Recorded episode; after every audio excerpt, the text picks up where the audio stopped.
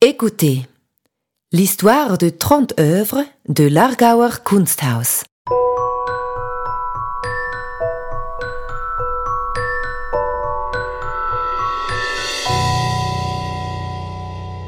Vous le savez peut-être déjà, l'Argauer Kunsthaus est connu pour sa remarquable collection d'art suisse. Quelques 20 000 œuvres, allant du XVIIIe siècle à nos jours, se trouvent actuellement dans nos dépôts. Elles sont présentées régulièrement dans diverses expositions. Chacune de ces œuvres se caractérise par une biographie propre. Dans notre collection en ligne, nous vous proposons des descriptions d'œuvres relatant leur histoire. En 2022, les expositions sont placées sous le signe de la collection. Pour cette occasion, nous avons sélectionné 30 œuvres que nous vous présentons sous forme audio via le podcast. Peut-être avez-vous l'œuvre devant vous, en vrai ou sur votre écran, pendant que vous écoutez ce podcast. À défaut, fermez simplement les yeux et imaginez l'œuvre vous-même. Nous vous souhaitons bien du plaisir en écoutant et découvrant la collection de l'Argauer Kunsthaus.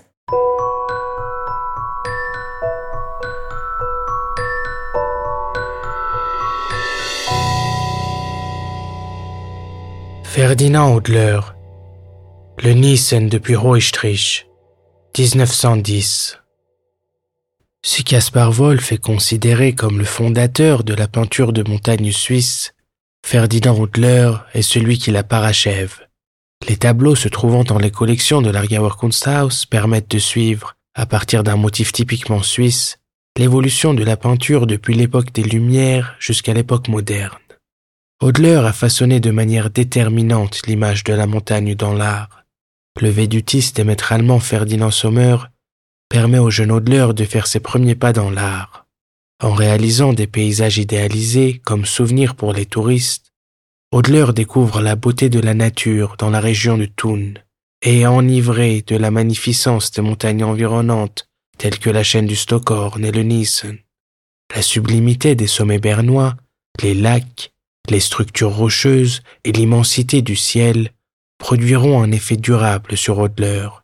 En tant que spectateur, on ressent à quel point Hodler s'identifie avec le paysage.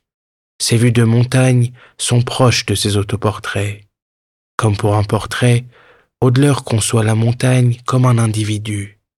Il fait volontairement ressortir les versants contrastés et les contours du Nissen dans le tableau. De plus, il confère à la montagne quelque chose de mystérieux, au moyen d'une source lumineuse non visible. Hodler a immortalisé de nombreuses fois le Nissen, au sud du lac de Thun dans l'Oberland bernois, qui l'intéressait particulièrement en raison de sa forme pyramidale régulière et le stimulait à étudier l'interaction de la couleur et de la forme. Il réalise ses premières versions en 1882.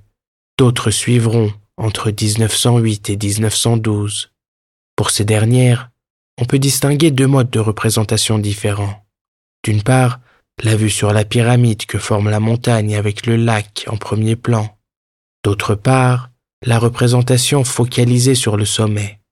À l'été 1910, Hodler peint trois vues du Nissen dans les environs d'Echy. Situé près de Spiez sur un haut plateau, ce village offre une belle vue sur la montagne. Outre l'œuvre détenue par l'Argauer Kunsthaus, le deuxième tableau se trouve au Kunstmuseum Basel et le troisième dans une collection privée. Dans la composition des trois toiles, l'artiste s'adonne au thème de l'opposition entre la montagne en forme de pyramide et les nuages agencés en guise d'ornement. Dans notre tableau, l'artiste se concentre sur le sommet de la montagne, en plaçant la cime quasiment symétriquement par rapport au centre. Hodler essaie de poursuivre la symétrie offerte par la nature dans le champ visuel central. De même, la couronne de nuages de forme elliptique est disposée de manière symétrique. Ses axes verticaux et horizontaux se croisent au sommet de la montagne. Il crée ainsi une accentuation qui accroît la tension au sein du tableau. Hodler déduit sa théorie du parallélisme, définie comme la répétition de formes semblables, de l'observation de la nature et développe de la sorte une approche à l'abstraction. Avec sa forme clairement triangulaire, le Nissen facilite le travail de Hodler dont la représentation de la montagne traduit sa volonté de rendre l'essence de la nature en bannissant les détails superflus. Le paysage en tant qu'image fidèle n'est plus d'actualité pour l'artiste qui, au contraire, cherche à exprimer à l'aide de moyens picturaux stylisés ce qui est perçu comme essentiel. Même s'il ne s'affranchit pas de la réalité objective, ses compositions géométriques se situent aux limites de l'abstraction et annoncent les œuvres d'un pied Mondrian ou de l'expressionnisme abstrait. Le tableau a pu être acquis pour les collections de l'Argauer Kunsthaus en 1910, l'année de sa réalisation.